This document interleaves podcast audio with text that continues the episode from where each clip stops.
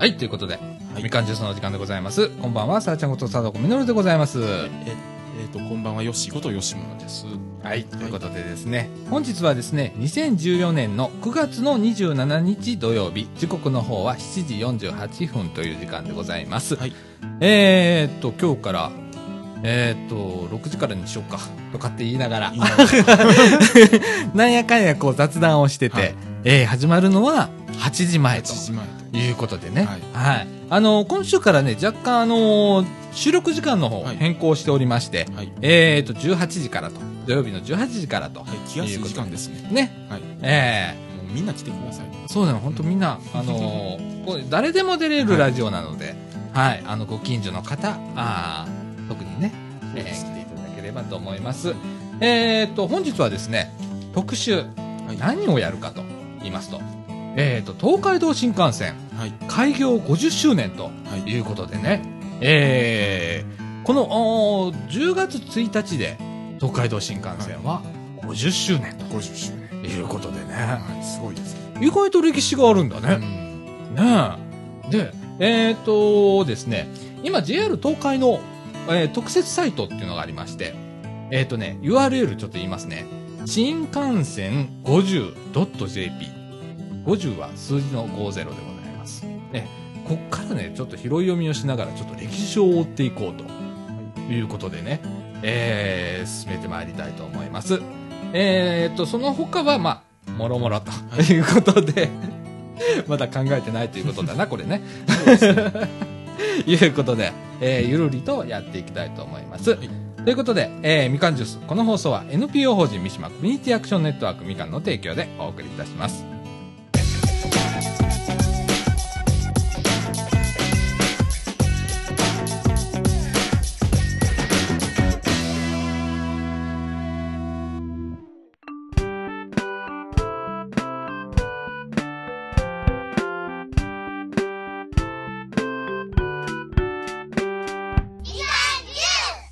ということで、はい。中枠一のお時間でございます。今週の特集はですね、えっ、と、東海道新幹線開業50周年ということで、えー、いやいやいやいや、50周年。ね50周年。え。なんか古い感じがあんまりしないよね、未だに。なんか最近車両が変わったんで余計にね。ねえ。ん。いや、すごいよね。うん。50周年、事故なしと。死傷事故なしはい。ということでね。いや、すごいね。うん。すごいですね。うん世界に誇れる新幹線でございますけれども、えっ、とですね、えー、JR 東海さんのホームページの中に、えっ、と、特設サイトがございまして、えっ、と、新幹線 50.jp ということで、えっ、と、50周年の、えっ、と、スペシャルサイト上がっております。はい。その中からですね、50周年パーフェクトストーヒストリーとうん。いうページがございまして、ここからですね、えっ、と、時代を追いながら、ちょっと紹介をしていこうとはいいうことで、えっ、と、まずはですね、この新幹線、ね、最初にどういう計画だったかと、うん。遡りますとですね、これ明治時代になるんだよね。すごい前ですね。あのね、1887年ということで、高速鉄道計画とうんいうのがありましてですね、まあ戦争とかそういうのが、まあ、入るかなというような時期でございますわね。で、その時にね、えーっと、もう高速化という、はい。まだ汽車がポッポポッポ走ってた時代に汽、車もそんなにポッポポッポ走ってなかったと思いますよ。あ本数的にもね。本数的にも。うんそうだよね。うんだからね、あのね、えーっと、新橋から横浜間、日本最初の鉄道ですね、が走ったのが1872年、明治5年でございます。はい。えええーっと、その高速化についてですね、早くも明治時代から大きな動きがあったと。はいで、日本はですね、えーっと、国鉄、まあ、JR ですね、今の、はい。えーっと、在来線はですね、狂気って言って、線路がちょっと狭いんだよね。そうですね。ねえ。えーっと、1080な、じゃあ、1067ミリってういう線路幅ん。はい。なんですね。で、それ、新幹線は、えっ、と、1435ミリっていう標準機っていうんですけれども、えー世界的にはこの1435ミリが標準うんということで。あの、実はこうね、JR の在来線っていうのは狭いんだね。狭いですね。ね。で、線路が狭いとスピード出せないんだね、安定できないからね。えーということで、えっ、と、この標準機を使って、うんえー高速化を図ろうという話が、うん。もう明治時代からあったと。すごいです。すごいね。当時の人ね。あの、一応1889年に東京から神戸まで開通してるんですあよ。もうあ、東京早いよな。だから、だから線が1872年に新橋横浜間で、っていうことで、もうその十数年後はい。には、ねそうです当時の技術で、すごいです。ねうん神戸まで行っちゃうというようなね、はい。えー、いうのがまず最初にあって、で、ちょっとごめんなさいね、今ね、iPad を 使ってるので今日、非常に、えっと、大変なんですけれども。その後ね、どういう動きをしたか、あの、非常にね、歴史の動きとしては緩やかなんですけれども、えーっと、今度は昭和まで、その話がとんと進まなかったんですね。はで、えー昭和に入るとですね、日本の鉄道高速化計画は新たな動きを見せますということで、はい。えー東海道山陽本線の輸送力が日本の大陸進出、これ戦争による大陸進出ですね、はい。などに伴い限界が迫っていたため、それとは別に、えー東京下関間へ高速運転と大量輸送が可能な標準機の新線を建設す,、建設する案が登場したと。これをですね、弾丸列車計画とうん。呼ばれたわけですね。で、その時、まだ、まだですね、プロトタイプでは汽車ポッポがですね、流線形をした汽車ポッポとかね、えー、なんですけれども、最高速度は200キロ。うん。で、えっ、と、3つプロトタイプがあって、1つは電気になってね、はい。電気機関車で引く、えー形でございます。うんで、もしくは蒸気機関車が客車を牽引する形で、はいえー東京大阪間を4時間、4時間。えー東京下関間を9時間で結ぶことを想定していたということでね、えーこの弾丸列車計画もですね、実は現実には至り至りませんでしたと。えーあのー1940年、明治、あ昭和、はい昭和だね、15年に帝国議会で建設が一回承認されたんですけれども、そして翌年にはですね、着工もされた。うん。ですが、まあ、選挙区の悪化に伴って1900 1943年、昭和18年に工事が中断されています、とはい。いうことで、実はですね、この弾丸列車計画というのが、後のこの新幹線の計画に非常に影響力があって、はい。えっ、とね、実はね、この関西で言うと、国道2号線のはい。えっ、と、高砂バイパスとか、加古川バイパスっていうのはね、まっすぐ伸びてんの。はい。あれ実は弾丸列車計画で用地買収をしたところだったんですねう。んで、そういうこのがバーンと空いてたんで、そこにまあ、作っちゃった。そう、跡地なんだよう。んうん、そういう利用するしてるバイパスって結構あちこちあったりするんですけれども、用地買収は結構してた。で、一部、一部はね、東海道山東海道新幹線うん。利用されたりもしてるんですけれどもね。はい。で、えっ、と、そのお弾丸列車計画が、その後どうなったか。これね、次はね、1957年。はい。えーこれ昭和30年代初頭になるんですけれども、えー戦後復興に伴い増大増大し続ける東海道本線の需要に対応するため、高速運転と大量輸送が可能な標準機の、えー線路を新たに建設する案が再浮上してくるとはい。いうことで、これがまあ新幹線なんですね。しかしですね、これね、あの、最初に、えー、結構、こう、非難されたんで、新聞とか。ええあの、えっ、と、これから車の時代が来るっていう中で、うんえー鉄道車用論っていうのがあって、もう鉄道なんてもうこれからダメになるよっていう中で、えー当時の国鉄の総裁、はい。えー、戸川さんだったかな、総裁うん。がですね、えいと。うん金、金を集めるからやろうっていうことで、えーかなりこう、吸ったもんだやったうん挙句にですね、えー着手をしたとはい。いうことで、あのー非常にね、あの、最初に、こう、世間の目は結構厳しかったっていうのが、実際のところあるわけなんですけれども。うんえーっと、そうですね。えーっと、あとはですね、えーっと、着工がいつだったっけ？着工がですね、えーっと、1959年、昭和34年、4月20日ですね。熱海駅近くにある新丹那トンネルで標準機を用いた高速鉄道、これは、えーっと、東海道新幹線のことですね。はい。の起工式が行われましたということで、えーっと、1964年、昭和39年に開催が決まった東京オリンピックに合わせて開業すべく工事が進められていくということでね。長いトンネルですね、新丹那トンネル。そうだね。あの、本当手掘り、今みたいにね、うんこう機械でこう、どんどん掘り進めるんじゃなくって、あの、当時の技術の中で、あの、ほとんど手作業でやっていくんだよね。うんで、えっ、と、1957年着工だったっけ？はい。えーごめんなさい、1959年着工の、えー1964年うん。完成と完成。いうことでね、実は5年しかないんうん。ですよ。その中で車両を、えー設計して、はい製造して、うんえー線路を作って、っていうようなことをうん5年でね、うん。やるわけですよ。すごいうんと思わない、うん当時の技術で。うん今でもできないよ。この今でもできます500キロ以上もあるところをね、えーゼロからはい。やるわけだから、大変な中で、これ乗り切ったわけですね。うんはい。でですね、えーっと、このね、試験がね、うん。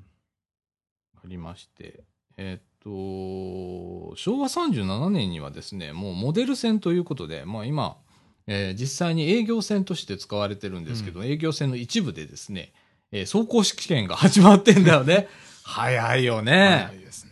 うんで、モデル線の走行試験を行うにあたり、2両編成の A 線、うん A 編成とうん4両編成の B 編成っていう2種類の試作車両が登場して、えーテストをしてるんですけれども。いや、あのーこの2両編成のね、普段見ないような新幹線。かわいいね、これね見ないで。すね。えーえーまあ、様々なね、今までこう、200キロで走るっていうことは、前代未聞なわけですよ。風圧だとかね、えートンネルに入った時の、なんか車両の、車両の揺れがすごかったみたいですね、最初は。そうだね、うんあの、台車の問題とか結構あったみたい一でね。番ね。ううんん。あのースピードが出るほど、うん車両が、台車が横に揺れるんだよね。。で、脱線をしてしまうっていうのを、えーどうにかして抑えないといけないっていうことで、開発されたのが、今は主流なんだけど、はい空気バネ。とかっていう、ね。あのそれまで、ゴム、あごめんなさい、バネだったり、はい板バネだったりしてたやつを、えー空気のね、えーゴムで、うん。えー抑え込んだというような、ねそうですねこう、こういうこともすごい空洞なんで、うん一個一個潰していかないとダメっていう作業をね、うんえーしていったわけですね。いやー、でもすごいよな。あのすごいですねこの、この短期間で、そういうことができるっていうのが、まあ、すごいな、ということなんですけれども。えーっと、どこまで行ったっけみたいな。えっと、それからまあ新幹線誕生が1964年だったということでね、えー1964年、昭和39年のおー10月1日、えーついに開業とうん。いうことで、着工からわずか5年で、ね、あのー開業できた理由の一つにですね、やっぱりこの弾丸列車計画の存在が挙げられるということですね。あの、その時に確保されていた用地を新幹線が、あ流用できたっていうのも一つの理由だったと。結構なんか東京のの手前の川崎あたりは結構大変だったみたいですけどね。ああ、四地用地買収が。ねえ。それからあの辺ちょっと曲がってってぐにゃってなってるところがあったりして。ああ、ねえ。はい。そうそうそうそう。大変だと思うよ。四地買収から始まるんだもんね。今なんかこう、高速道路作ったり、鉄道引いたりするとき、四地買収って何年も交渉してとかってあるんだけど、もうよいしょと。よいしょ。この時代ね。うん。えーされてたわけですよ。ねええー当時のね、そのゼロ系の新幹線って、あの、団子っ鼻の先に、はい。えっ、と、ドーム系のね、丸い円形状のものがついてるんですけど、あ、これ光ったんだよね、うん。当時はね。うん。みたいですね。で、あの中に、実は、連結器が入ってんだね。あれ、パカーンって開けるとね。で、なんか、こう、故障した時に、救援列車が来て、ガチャンってそこで連結できるようにね、うん。えーなってたんですけれども。懐かしいね、このゼロ系も。ね今となってはね。もう今では走ってないですもん。ねえ。もう大好きなんだけどね、ゼロ系。可愛くて。うん。ねえ。それからですね、えーっと、まあ、えー1964年に、まあ、東京オリンピックが終わって、はい。ね、その当時のダイヤ、はい。えー資料を今から探さないとダメという、今ね、すごい量のね、資料なんでね、えー探しますねの。ダイヤって、1時間に1本か30分に1本かって、そんな感じそうだね。あの、すごいね、のんびりとした、えーっと、ダイヤだったんですよ。で、えっとね、ここにあるんです開業当時ね、えーっと、これね、面白いんですよ。お東京駅の発車時刻が毎時0分が光、はい。えー毎時30分が、えー、小玉。はい。これ東京と新大阪のは、うんえー出発時刻なんですけれどもね。えーこれが面白いね。そうですねね。え。で、ということは、小玉光が毎時1本ずつしかうん出てなかったとうんいうことで、これがどんどんどんどん増えていくわけ増えですね。ていきますね。ねえ。で、編成数、編成じゃないわ。えーっと、編成、何両編成っていうやつね。うんもう短かったんだよね、開業当時ね。そうですね。で、200キロも出せなかったはず、最初の数年間は180キロ運転をしてた。これはなぜかというと、基盤がね、はい。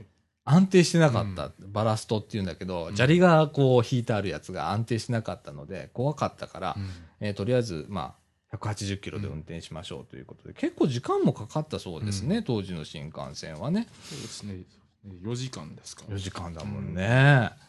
で、それがどんどんどんどん増えて、うん。えーっと、1969年あたりとか、うんえーになるとですね、えーっと、まず、小玉が1時間あたりはい。6本に増えるわけですね。そうですね。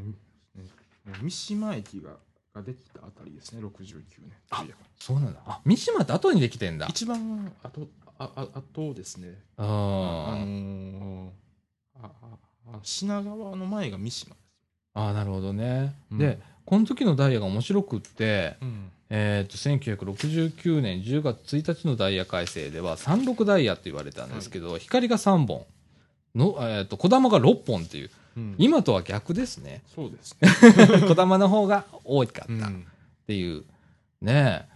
だからえっ、と光は20分ヘッド。うん。20分おきに出るみたいなね、えーダイヤだったということで、はい。えーここら辺でね、まあ、あの万博があったわけよ、はい。ね、あの、えっ、と、大阪でね、そうですね。えー日本、ま、万国博覧会はい。があったわけですね。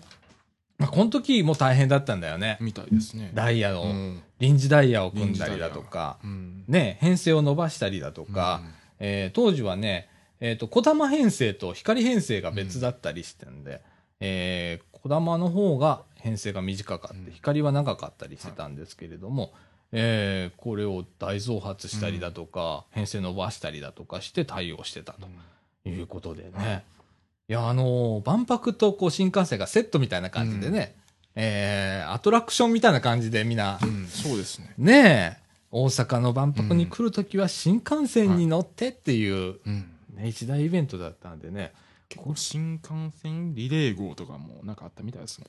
あったらしいね。ん。なんかあのー今の JR ね、はい。まあ、当時の国鉄の茨城駅はい。は、えー万博の最寄り駅だったんですね。国鉄としてはね、であそこは特急列車とか全部止まったんだよね、当時ね。で茨城行きのその、えー万博の特別列車が名古屋の方から来たりだとか、はい。えーかなり重要なうん。位置づけだったということでね、はい。今のだから茨城駅もロータリーもその時にできたっうん。ていうで逆にその時から変わってないとそうなんです。街の形もそこから関わってないっていうのが茨城なんですね。そうですねはい。今一生懸命手こ入れをしておりますがね、茨城市ね。はい。ここ数年で大きく茨城市も変わってきますけれども、ええあのー万博っていうね、はいええ景気もあったということでございます。まあ、その時にね、まあ、うんえーっと、あ、俺今閉じちゃった。えーっと、万博パビリオン新幹線なんて言われてね、はい。パビリオンの一つみたいな感じで。使われてたんですけれども、えー、とね、あの、そう、あの、このね、えーっと、1970年の3月にもダイヤ改正があったんですけれども、この時に光がですね、えーっと、12両編成から現在との16両にうん。なったと。ええで、小玉は12両のままだということでね。ええもうすごいよねう。んだからもうすごいパワーのあった時代でございますよ。ねねえ。で、えっと、まあ、当時のね、日本の人口が1億400万人うんだったわけですね。で、えー万博にはですね、6421万人の方が来られた。まあ言ったら日本の人口の半分ぐらい、半分以上は、うんえー万博に来られたと。そしてそのうち1000万人がうん新幹線を利用したとうんいうことでね。いやー、みんなワクワクしたんだろうね。そうですねねえ。いや、今でもワクワクするもんね、新幹線乗ったらね。うんちょっとテンション上がったりするもんね。はい。えー、その中でですね、えーっと、こういうこともあったんですね。えーっと、新幹線のリフレッシュ工事とかね、これも意外と覚えてらっしゃる方、結構こう、お年の方は覚えてらっしゃると思うんですけれども、1976年にですね、新幹線の老朽化を考える必要性というのが、えー出てきたわけですね。うん。開業からまあ約10年ということなんで、はい。えーその時はですね、えっとね、列車をね、止めて、はい。午前中の列車は全て運転を取りやめて、とかしながうんらあの路線みたいですね。ねえ。いやいや、本当あの、今なんかできねえじゃん。なんかあのローカル線でたまにやってるぐらいですよ。新幹線でそれやってるっていうのなあ、はすごいですね。今は在来線でさ、ちょこっとこちょこっと。うやってる区間があったりするけどさ、ええ新幹線でさ、午前中止めてとかうん。いう総点検が行われたりだとか、ええそれがまあ、昭和51年とかね、57年とかう、ん。合計44回、はい。えー行われたということで、えっ、と、今はね、あの、夜中に、うん。えー一斉に工事するんだよね、保線の。ねえ。なんだけど、まあ、これからね、また、えー老朽化っていう問題が出てきて、えーね、そのための、まあ、リニアだったりするんですけれどもね。え。ーいや、まあ、大変でございますよ。えーで、えーとですね、うんはいあ、食堂車の話もあるよね。うん昔はまあ食堂車がついてたわけですよ。うん懐かしいね。僕は行ったことないんだけど、新幹新幹線の食堂車ってすごい憧れだったんだけど、えっとね、昔新幹線の食堂車ってね、うんえっと、富士山側に窓がついてなかった。で、これを、えー見れるようにしようとうん。いうことで、はい。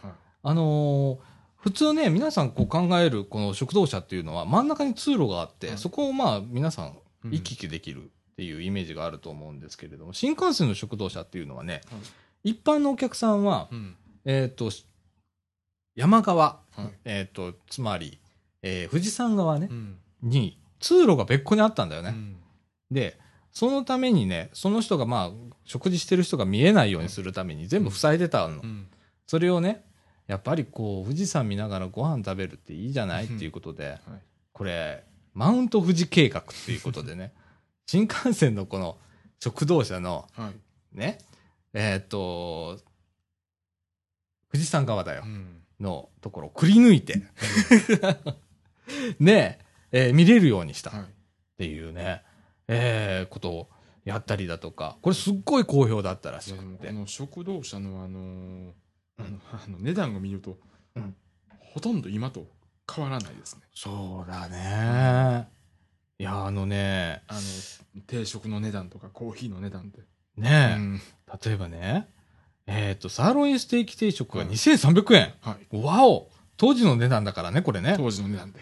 ハンバーグステーキ定食が1000円。1000円カレーライスが500円。うんミックスサンドが450円。ビール代が340円。コーヒーが200円。これ今の値段じゃん。今の値段ですよねえ。いやー、すごい。まあ1975年当時ですからね、ねえ。だだから俺連れて行ってくれなかったわけが、これでわかるよね。うんええいやーこういうことがね、あったりだとか。だから、あのー進化し続けるんだよ、新幹線ってね。これ面白いんだよね。で、この先。これね、結構ね、語り出すとすごく、キリがないんだけど、はいえっ、とね、まあ、2階建ての新幹線っていうのもあったよね。うんええ1985年になるんですけれども、まあこれ100系だったよね。はい100系で2階建ての新幹線がうん出てくるわけですね。はい。えー、これがね、はい。今 JR 東日本では2階建てあるよ2ね。階建てありますマッねクスなんちゃらとかね、いうのがあるんですけど。下手したらもう全編成が 2, うん。2階建てっていうようなものが走ってたりするんですけど、今東海道新幹線ではない。ないです。ね、えーやっぱりスピードがちょっと出せなかったりだとか、ちょっと音の問題とかうんあって、えーやめたんですけれども、当時はですね、えーグリーン車とかね、はい。食堂車が連結された車両うん。の一部が、まあ、え2階建てだったとうん。いうことで、僕ね、これのね、あんまり記憶がないんだわ。うん。うん乗った覚えもないんだよな。きっとなんかすごく良さげな感じだったんだろうね、ね。はい。えっ、と、なんか、1階が厨房、2階がうん。食堂車はい。とかね。どうしてたんだろうね。出来上がったものをうん2階へ持っていくみたいなね。うん。とかいうのがあったそうです。はい。2階建て新幹線。はいはい。あ、早々になくなったね。そうですね ねえ。はい。それから1992年になってのぞみができたはいということで、はい。ここでもう300系っていうね、新幹線が出てきましてね。なあのなんかのぞみというと名古屋飛ばしみたいなのがあ、そうそう。最初、名古屋止まんなかったよね、名古屋止まらなかっ。たんですよ そうだね。はい始発の一本かなんかがあーで、名古屋の人がえらい怒ってとかねえって。うん。えっ、と、この時に初めてですね、まあ、えっ、と、最高速度が270キロに大幅アップしたということで、えー、すごいね。うんまあ、それまでに100系が投入されて220キロに上がってたんですけれども、はいそこから50キロアップの270キロへうんなったと。で、えー所要時間が3時間から2時間半に短縮されるということで。いやー、なんか、ここら辺で来たって感じがしたね。で、大体こういう時期になってくるとですね、あの、開業当時ののぞみ重視のダイヤから、はいえーごめんなさい、こだま重視のダイヤからね、のぞみ光重視のうんはいダイヤになって、えー、えっとね、そうだね。うん。はいなんだね。いや、あの、のぞみ時代だね。そうですここで初めてね。うんで、あの、乗る人も、こう変わってくるんだよね、きっとね。うんあの、ビジネスユースが増えてきて、はいえー本数もめちゃくちゃ増えてくるんで、うんえー、のぞみっていう需要ができたということでございます。で、えーっと、1999年、ここで700系が出てくるんだね、うんいよいよ。はい。えー、まあこの700系っていうのがね、まあ今の最新型は、えっと、N700 系。ね。えー厳密に言うと、一番新しいのは N700A っていうね、えーやつなんですけれども、これの前身となる700系が出たと。えーということで。まあ、ここら辺でね、まああのーなんか、俺、700系見たときにさ、えー、鴨の橋の、こう、あー先頭の形状がね、うんなんかすごく違和感を持った覚えがあって、この形に。あねえ。うん、なんかすごい形だなみたいな感じで。あの独特なんですけれども、今の700 N700 とか N700A の、うんえー原型みたいな形ですね。はい。まあ、こうやって進化していくわけですね。うん。で、ここら辺で、まあ、山陽新幹線内で285キロのはい。運転も実現しているとうん。いうことでございます。で、ああ、ここでね、ちょっとね、だいぶ話が戻るんだけど、実はね、新幹線のね、線路、東海道新幹線の線路の中に、はい。一番最初に走った、えー営業運転しはたい。車両っていうのは、はい実は阪急なんだってね。ここら辺の人では結構知ってるうん。ことなんだけどね。えーっと、あれはどこ？関巻？あの関町からお大山崎までの間みたいですね。うん。んの区間が一時期新幹線の線路使ってたんだよね。で、えーっと、開業前の新幹線のね。で、その間に、まあ、新、あの、阪急も、はい。えー高架したりだとかして、えーまた阪急が出来上がったら阪急はそこへ戻るっていう形で、うんあーこれがなせる技っていうのは。新幹線のうんのところにホームもあったらしいですもんああ、らしいね。だからすごい話だよね。すごい時代ですねねそういう離れ技ができるっていうのがね。これができるあの理由が一つあって、はいえーさっきあの狂気と標準機っていう話をしたと思うんですけれども、阪急は標準機なんだよ標準機なんね。ですよ、JR の在来線より、うんあのー軌道幅が広い、線路幅が広いっていうことで、えーそのまま利用できた。そのままねでもあの全全然離れてなくてえ。うん。もう密着したまま並行してたからいまだにそうだもんね。いまだにそうですあの、ホームいたらちょっと怖い、ね、はい時あるよね。ブンみたいな感じがするよね。あの、すごい間近で見れるんだよね。うんあの、阪急の関巻と関か、巻ね、あの駅とか。うんすごいよね。あの、そういう逸話とかありながら。はい。で、えっ、と、もう時代はもう現代に戻りですね。はいえっ、と、まあ、品川駅が開業したりだとかね。はいえっ、と、2007年には N700 系が出たりだとか。うんそれから2013年には N700A というのが出てきて、まあ、ここら辺ではですね、何が変わったかというと、えっ、と、今、えっ、と、今度、今度285キロを出せるようになるのかな？そうですね春から幹285キロね、来年の春からね。で、これね、もうすごいんだよね、技術が。うん車両を傾けるんだよね。はいカーブとか曲がるときに。ピュって。うんそれがね、わずか1センチ傾けるだけなんだって。うんそれによって、えー速度アップを図るという。もうそこまで来たかと。ねあの、在来線ではね、うん例えばあのー白浜方面に行くあのはい黒潮とかでは、あの、振り子型はい電車ってめっちゃ傾くやつがあったりすんねんけど、えーっと、新幹線でも N700 で、はいえー傾ける。N700A からかな、あれ。うん傾けるというような仕組みができたりだとか。新幹線もなんか最終的にはなんかなんか400キロとかああ、そう。そういうのはあありましたしね計画が。計画がああ、うんな、いや、でもすごい世界になるよね、400キロとかなったら。すごい世界ですなあ。うんで、まあ、現在に至るわけなんですけれども、まあ、新幹線、あの、ここまでね、うんまあ、無事故で来られた。はいね、大きな事故も起こさずに、えー人を、こう、えー事故で、えー死なせることもなく、うん50年やってこれたっていうのには、まあ、えーいろんな技術が投入されてるということで、例えば揺れ出すとかね、はい地震に対するうん。対策。これね、えっ、と、太平洋沖にいろんなセンサーを、うん。えー沈めてあって、えー初期地震はい。の振動波を、まず P 波だったかな、かをなんか感知してう、ん。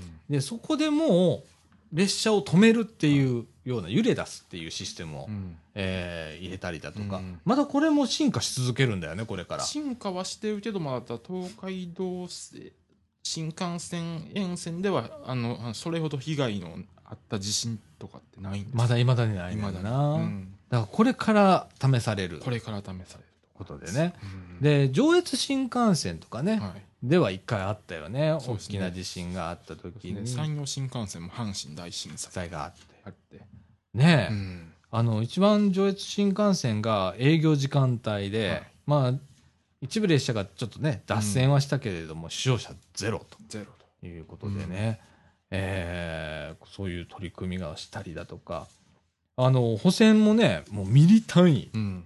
0コマ何ミリ単位で調整しながら、うん。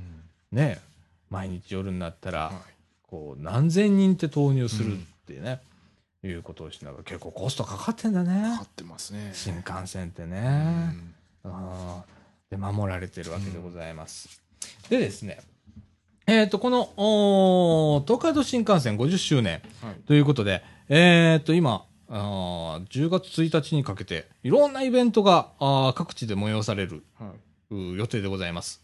まずですね、えっ、と、10月1日、えー50周年を記念してですね、はい。えっ、と、ど、どこ乗ってた？出発式出発式。が行われるとはい。いうことでですね、えっと、と、と実施日が平成26年10月1日の水曜日でございます。えっと、まあ、大阪の地域でしたら、新大阪駅26番線16号車付近で、はい。えー、5時40分頃から、はい。ののぞみ200号、これ6時発のやつですね。これの出発式を行いますということでございます。えーっと、まあ、これ、あの、な乗られる方とかパッと見れるわけですけれどもね、えーこれがね、同じような時間にですね、東京駅、静岡駅、名古屋駅でも行われるということでございます。はいこの日は改札早めに開けるそうですね。5時40分ですから。ああ、そうだうんね。うん。まあ、まあ、大体通常は、通常5時45分なんで。あ、そうなんや。うんえ、6時のやつに15分前に開けるん15だ。分前なんですよ、新大阪。そうなんだ。ああ、そうだよね。間に合わないもんね間に合。わない。なるほど。40分頃って。なるほど。そうだうね。んあと、まあ、あのー東海道新幹線の沿線主要駅で、えー記念イベントがあったりだとか、えー JR 東海ではですね、リニア鉄道館で特別展示展が行われてたりだとかします。とはいいうことで、あの、詳しくはですね、まあ、俺全然今とんでもないことになった iPad が。えーっと、新幹線 50.jp、新幹線 50.jp、こちらの方のホームページでご確認くださいませ。はい。えー私は今、iPad がどうにかなりました。全く何も見れなくなりました。どこなのかなはい。っていう状況でございます。えらいことになりました。えーあのーこれね、うん。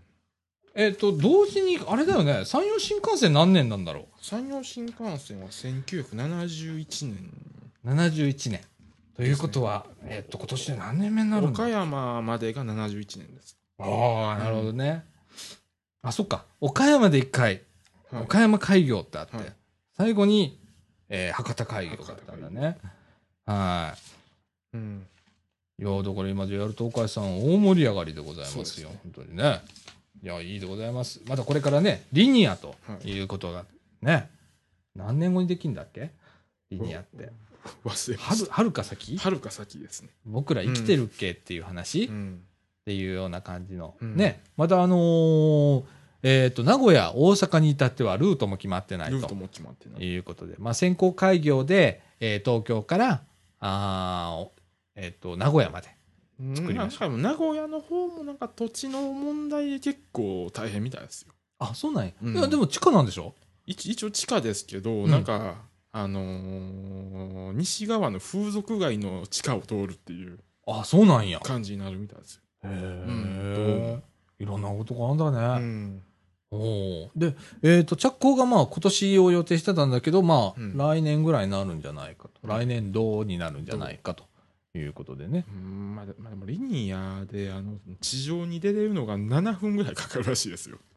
あ、下からぐらいあ、うんホームから？ホームから。あそんなに、うんあまあ、都会を走ればね、はなかなか。で、あのーあれでしょ？他のところは山の中、トンネルなんでしょ？ずっと。い、もうそうですし、なんか切符も販売しないっていう。おうん。切符がないの？切符の売り場がないみたいな。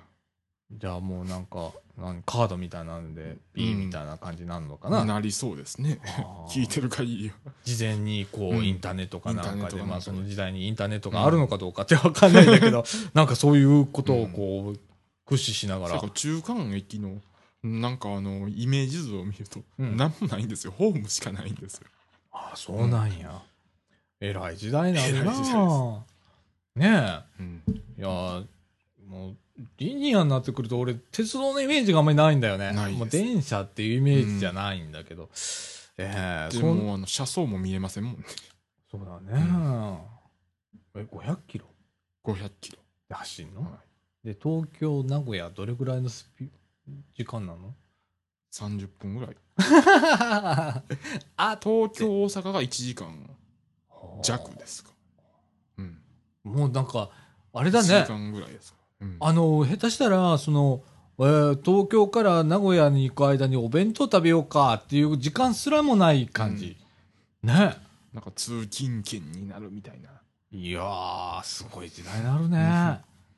いやー、なんか、そうなった時に、こう、新幹線がどうなっていくのかとかね、またあのーまあ、ここも老老朽化ということもあるんで、リニアができたらちょっと止めて工事をするとか、うんいうことがあるのかもしれませんけれども。はい。えー新幹線50周年ということで、えー本当はね、伝えたいことがね、これのね、数十倍あるんだけど、はいえー資料がね、えっ、と、これ何ページだったっけ ?60 ページだったっけ？すごいですね、えープリントアウトしてるんですけれども、全く何も言えずに終わっちゃいました。え ーまた折を増えて、はいえー取り上げてみたいと思います。はい。はい、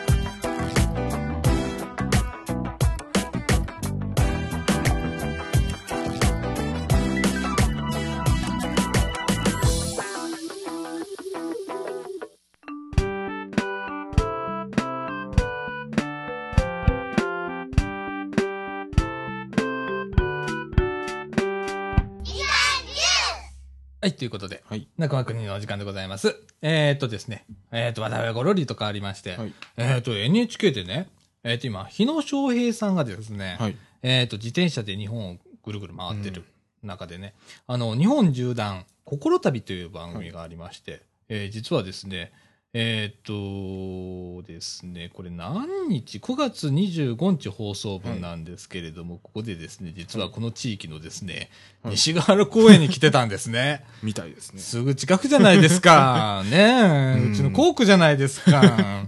で、西ヶ原公園の中にね、大きなピンクの滑り台っていうのがあって、本当でかい滑り台があるんですよ。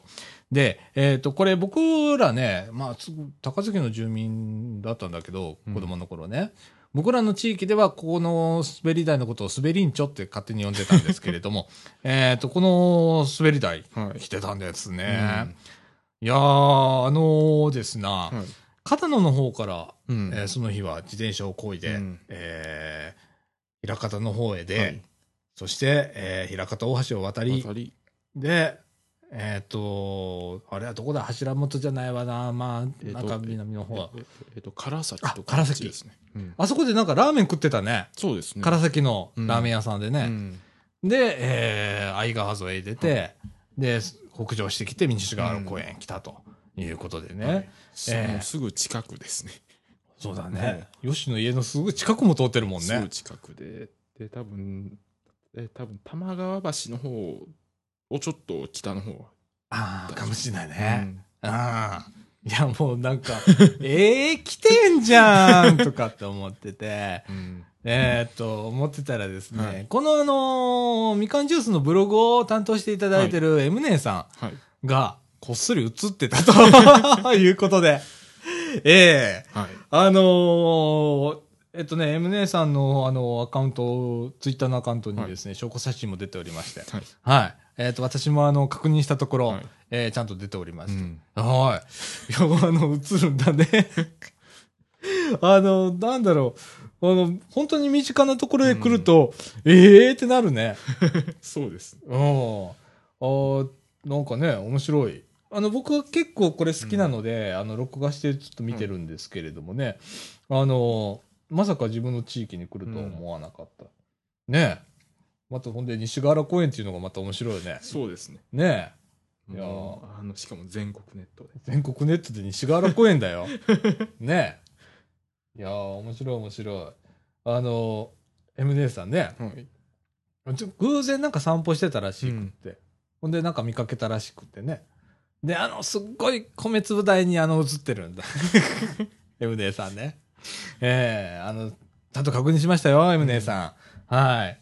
いやー、あの、これからね、はいえーっと、山陰の方へ回って、う九州へ行って、それから最後は沖縄へ、うんということで、今回の旅は。えー、これも、これも片野からいいい茨城って豊中って長いですよ。そうだね。だ翌日がね、あの、西河原公園出発して、うんえーっと、何、何商店街だったっけ？なんか商店街行ったんだよね。岡町商店街ですね。岡町商店街だ。で、日野翔平さんってあれだよね。えーっと、豊中出身かなんかだよねうん、。そうですね。ねえ。うん。ああ。あ、そう、だから関西弁だったんだ、うんとかと思って見てたんですけれども。面白いねう。んいやー、近所が出てくるって面白いわ。ねえ。あの、ブログもね、やってはるみたいなんで、はい。えー皆さんちょっとご覧くださいませ。あの、NHK の中の、えー日本縦断心旅というところにございます。はい。いやー、面白いね。こういうのね。はい。えーっとね、えーっと、今、ブログの情報からなんですけれども、はいえーっと、掃除時、はいえー阪急掃除時駅の近くを通っていきましたといいう情報もございます。はい。これ、オフィシャルの、えーブログにコメント欄がございまして、えーこちらの方、えーああ、そうなんだ。うん。駅前とか結構通ってんだ。うん。ということは、うちの前通ってんじゃん。ねえすごい細かい話す。ごいね。うわそうなんだ。へえ。いや、すごいね。うんこういうこともありーのの。はい。はい。えー、今週はね、そんな、あのー何も調べてきてない、あの、広報も、はい。来週、来週だよね。来週両方来ますね、茨城高槻ともねに。はい。広報特集にはい来週なっちゃいますけれどもね。はい。今週はその谷間ということで、はい。えー、ちょっと何もございませんが、うんえー、あ、ヨッシーがね、ちょっと今、あの、地震の、はい。えっ、と、講義、はい。ちょっと受けて、うんちょっとエンディングでそれをお伝えしたいと思います。はい。はい、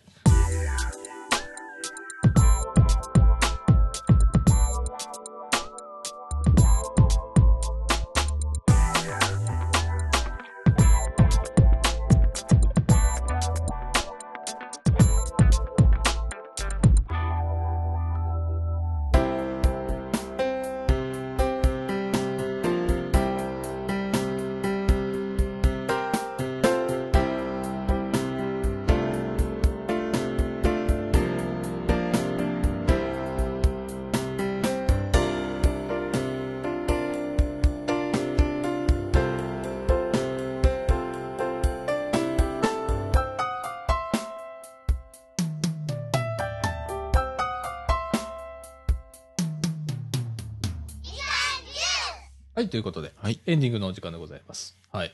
えー、っと、ヨッシーが待ってね、はい。あの、なこれはなんていう、あれなの？あのー地震の観測所のああのイベントでであの地震学と減災学のあの,、うんああああの講義みたいな感じですねああ、うん。主催はですね、主催はこれは？えっと、京都大学防災研究所でいいんかな？ですね。そうですね、サイエンスミュージアム構想プロジェクトですね。おーなるほどね。阿武山の。ね、あのー高槻にはですね、阿武山地震観測所というのがございまして、ここはですね、京都大学防災研究所地震予知研究センターというのがあるんですけれどもね、ちょうどあのー我々ちょっとあの高いとこから見たら、阿武山の方を見たらね、えーちょっと変わった、はい。一風変わったうん。古い塔が建っておるんですけれども、えー今そこ工事してんだよね。あの耐震工事で来年の夏あたりまでは耐震工事で入れないみたいです、ねえ。うん。またそれが終わったらまた一般公開。た一般公開がするんだよね。で、まあ、その狭間にですね、はい。まあ、あのー今、えっ、と、減災プロジェクト。はい。えー減災社会プロジェクトっていうのはやってまして、えっ、と、その一環でもございますけれども、えー地震学、うん。減災学ということで、えーやっておりということでですね、えっ、と、今、まあ、あの、アブさんのね、はい。えー観測所が工事しておりますので、うん。えっ、と、高槻市役所、はい。総合センター3階で、はい。えー行ったということで、えー今回はあー内陸地震のはい。謎、謎などはい。っていうことでね、はい。えーこれ結構、あの、何、地層のことだとか。地、層のこととか近畿を中心にした地震のこととかうん。そういうのが。ね、うん。あの、ここの地域ではですね、まあ、よくあの出てくるんですけれども、有馬高槻うん。断層帯というのがございます。えーっと、まあ、総持地から言うと、総持地から2、3キロ、うん。もうちょっとあるかな？もうちょっとあるね。もうちょっとありますね4、5キロうん。っていうところかな。もうすぐそこを走ってる断層ですもんね。ね。でも。おドーンとこう、えーっと、北西に、北西に。えー貫いているのが有馬高槻断層帯ということでですね、えーそういうのがあったりするのでね、えーまあ、まあ、まあ、そんなに確率は高くない方ではあるんですけれども、まあまあ、300年400ちゃうわちゃうわ500年ぐらい前に起こってますもんねすでに。あなるほど。そうなん1598だ。年にああ、なるほどね。あ、1596年、はい。慶長96伏見っはい。ていうね、これ時代？慶長伏見って。慶長伏見地震です。あ、なるほどね。地震の名前なんだ。地震の名前ですね。あー。で、えーっと、大体ですね、まあ、うん。えーっと、有馬高槻断層帯の調査結果っていうのが出てるんですけれども、平均変異速度っていうのがあって、えーっと、1000年で1.5メーター、うんまあ、動くと動くいうことですね、うんこれね。で、活動間隔が大体1000年から2000年程度うんということです。まあ、1000年から2000年に1回なんか起こるかっていうようなことですね。結構幅あるよね、これね。結構幅ありますね。うんねねなんかあのもう一つ別の奈良の断層では1000年から2万年とか そういう単位らしいです。もう、もう分からへんっていう感じになってくるわ からないな。単位ですね、もう。あーで、えっ、と、1回のズレの量がね、うん結構あって3メーター、はい。えー、ドンとドンと。動くとうん。いうことで、1回を、まあ、起きちゃうとでかいというような感じですよね。であの、結構この断層は、昔って、一昔前うん。は結構こう、重要視されてて、はい。あの特にあの阪神・淡路大震災の後は、有馬高槻断層帯ってニュースにポコポコ出てたりしてね。もうちょうど先の方ですかね、神戸川の。そうだね。うん。なんかこう、結構フューチャーされたはい。ですけれども。うんえー最近、まあ、あのー内陸のね、はい。でかい地震がうん。増えてまして、えーまあ、小さいものから大きいものまで、ちっちゃいやつなんか結構ね、内陸多いよね。多いですね。ねう。ん。で、そういう地震がある中で、えーこの有馬高槻断層帯も、まあ、内陸なでございます。内陸ですね。はい。えーまあ、活断層っていうのは、まあ、ほとんどどこにでもまああると言っていいぐらいの、うんえーものなんですけれどもねで、。調査はあんまりされてないとまだ。あ、この、うんこの有馬高槻。あの有馬高槻はまだ調査されてる方でああ、そうなんだ。うんあ、全国的に。全国的に見たらああ、だからまだまだ見つかってないところだとか。まだ見つかってないのもああるし地層を詳しくああああなんか分析できてないところもあるみたいです、ああ、うんそうだうね。ん難しいだろうね。最近あの歪みに関しては、こう GPS を使ったりだとかっていうことでね、あのどれぐらいどこの地域がどっちへ向いて動いたかっていうことによって、まあ、地震の余地につなげようというようなことを、えーやってて、まあ、あの余地に成功している例も、はい。えーあったりするんですよね。今ちょっとこう有名なところが実はありまして、えー地震予知が結構当たってるとかいうところがありまして、自自治体とかはそこの情報を得,、て、えー行動してたりするっていうところもあるらしいんですけれどもね、えーまだ地層地震のこの調査はうん。まだまだということでね、はい、いやなんかこうこの資料ね、うん。見てたらすっごいこう難しい感じうん。なんだけど。聞いててどうなんか感じたことありましたか？いやなんかああのなんか柔らかい地層があああのなんか粘土みたいに動くことによってなんか断層がガタってなるっていう、あー、うん。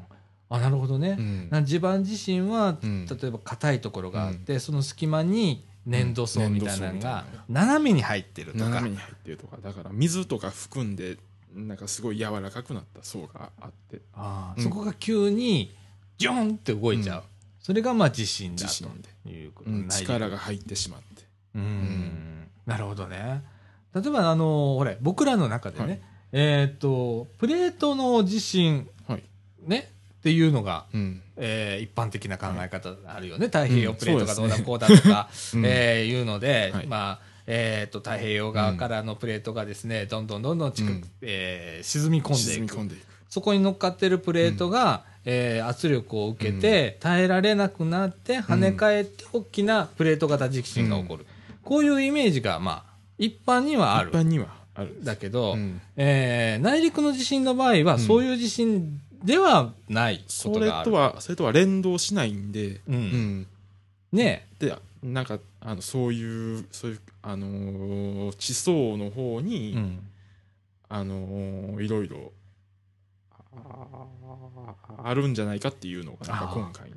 なるほどね、そうだね。割って、わこう輪切りにしてみない輪と切りにしてみないと。こう分かんないっていうことがあるんだよね、で最近分かったのがかかなんかかなんか柔らかい領域があってなんかそういう、あああの水とか含んだあの、うん。そういうそういう粘土層みたいなのがあってそれがなんか影響してるっていう。ああうん。なるほどね、まああのおまあまあああの花崗岩っていうのは一緒やけどなんかそういう性質になってるなってしまったみたい水とか。ああなるほどな。入って。うんこういうのって知るとちょっと面白いよ面白い。ね、僕らあのプレート型地震もうん。結構、えー、と水が入ることによって摩擦率が、うんえー低くなって急にピョンとうん。跳ね上がることによって大きな地震が起こるっていうことがプレートにもあるんだけどえーこういうね、うん。えー内陸型の地震も、うん。えー地層の問題で、うん。えーそういうことがあったりするということだよね。うん。もうだから地震がお起こりやすいところはほんまにそういうとこばっかりなんですよ。うん。ここ、まあ、大阪では有名なうん上町断層だとかうんっていうのが結構有名でね、えっ、と、明らかに、まあ、あの、大阪市内って結構平地なんだけど、ちょっと高いところがあったりする結。構上町断層ももうなんか万単位のあの感覚らしいですよ。ああ、うね、んで動くとでかいって動いう。くとでかい。それはもう地形を見ればわかるんだとかね。えー多分、あの、ここでも、うんえーっと、急にこう、くんと上がったりすはいる地形があったりするよね。そうです。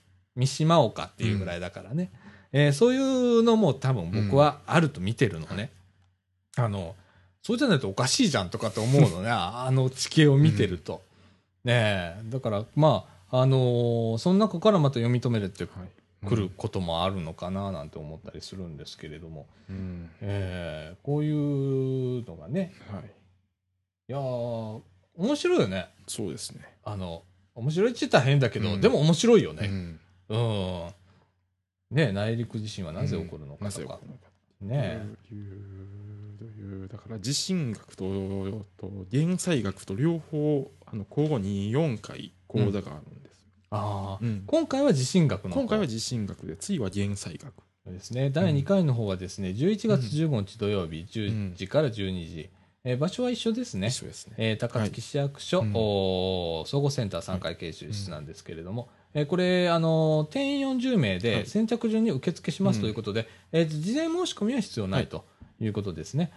で、えっ、と、対象は高校生以上の方だということで、うん11月15日はですね、えー地震防災を普段ごとにするための工夫とは、うん。ということで、すごいえー興味がすごいあるテーマですね。はい、私はすごく、えー興味があるはいことですね、はい。普段ごとにするための工夫っていうのは、結構僕、このラジオで言ってることで、えーあの、他人事だとか、うん。あ、これはもう起こんないだろうなっていうような、僕ら関係ないよなっていう意識が思ってると、えらいことになりますぜ、とはいいうことで。ね。あの、地震防災を考えたりとか、まあ、防災全体的に僕は考えるっていうことも必要なのかなと思ってて。で、ね、地震だけじゃないからね、災害は。最近は特に。雨、風うんね、雷、うんまあ、いろいろな棒、ね、ああるわけですからね。えーそういうことをね、考え、普段事としてうん。こう考えるということ、大切なんですけどね。えーこれはね、対話を通じて考えますということで、うんまあ、こう、えーなんだ、参加者もうん。一緒にディスカッションしながら進めていくという形かな。はい。でございます。あのーまた11月15日の近くなった告知をさせていただきます。は。はいいえー結構重要な、ことでございます。ははいい。面白いね。よし、こういうのよくこう見つけてくるね。すごいね。うん。はい。えー、ということでですね、はいえっ、と、59分だ。、はいい時間になりましたうん。ね。うんはいそうです。えーと、ただいまの時間はですね、えーと、20時54分でございます。はい。えー、あれおかしいな。8時収録とあんまり変わんない感じがして。でも、あの、当分の間はですね、えーと、また18時にちょっと変更させていただきます。えなんか18時というと、なんかナイターオフ編成のようー、あ、ほんまやな。なあ、ナイターってな。ラジオで言うと。18時半からとかだからね。ほんまやな。はい。えー、ちょうど10月ですし、ほんまやな。ナイターオフやもんな。ナイターオフの。うん。またこれ、はい。だ、だいぶ早くなったね、うちのラジオ。だいぶ早くなりました。これで、え ?10 時っていう時があったもんね。うんねそう考えたら4時間も早くはなりました。えー、少しずつ、えー、なんか、健全な放送になってきたか。っていう感じなんですけれども。はい。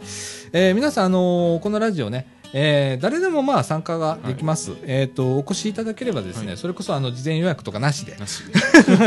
急にポンと現れて、はいえーなんか告知したいんだけどとかうんっていうこともありましたらですね、はいえー気軽に、えー土曜日の、はいえー18時、えーから、えーやっております。はいはい。えっ、と、大体18時からやるということは私たち18時に、えースタジオを開けます。はい まあ収録開始はまあ17時とかは16時半からとか、えー適当にまあやっておりますので、はいえー皆さん顔を出してみてくださいませ。はい。ということで、えーみかんジュース。この放送は NPO 法人三島コミュニティアクションネットワークみかんの提供でお送りいたしました。今週のお相手はさあちゃんのこと佐岡みのると。えーえーと、えっ、と、えっ、と、よしこと吉村でした。はい。ということで、また来週。さよなら。さよなら。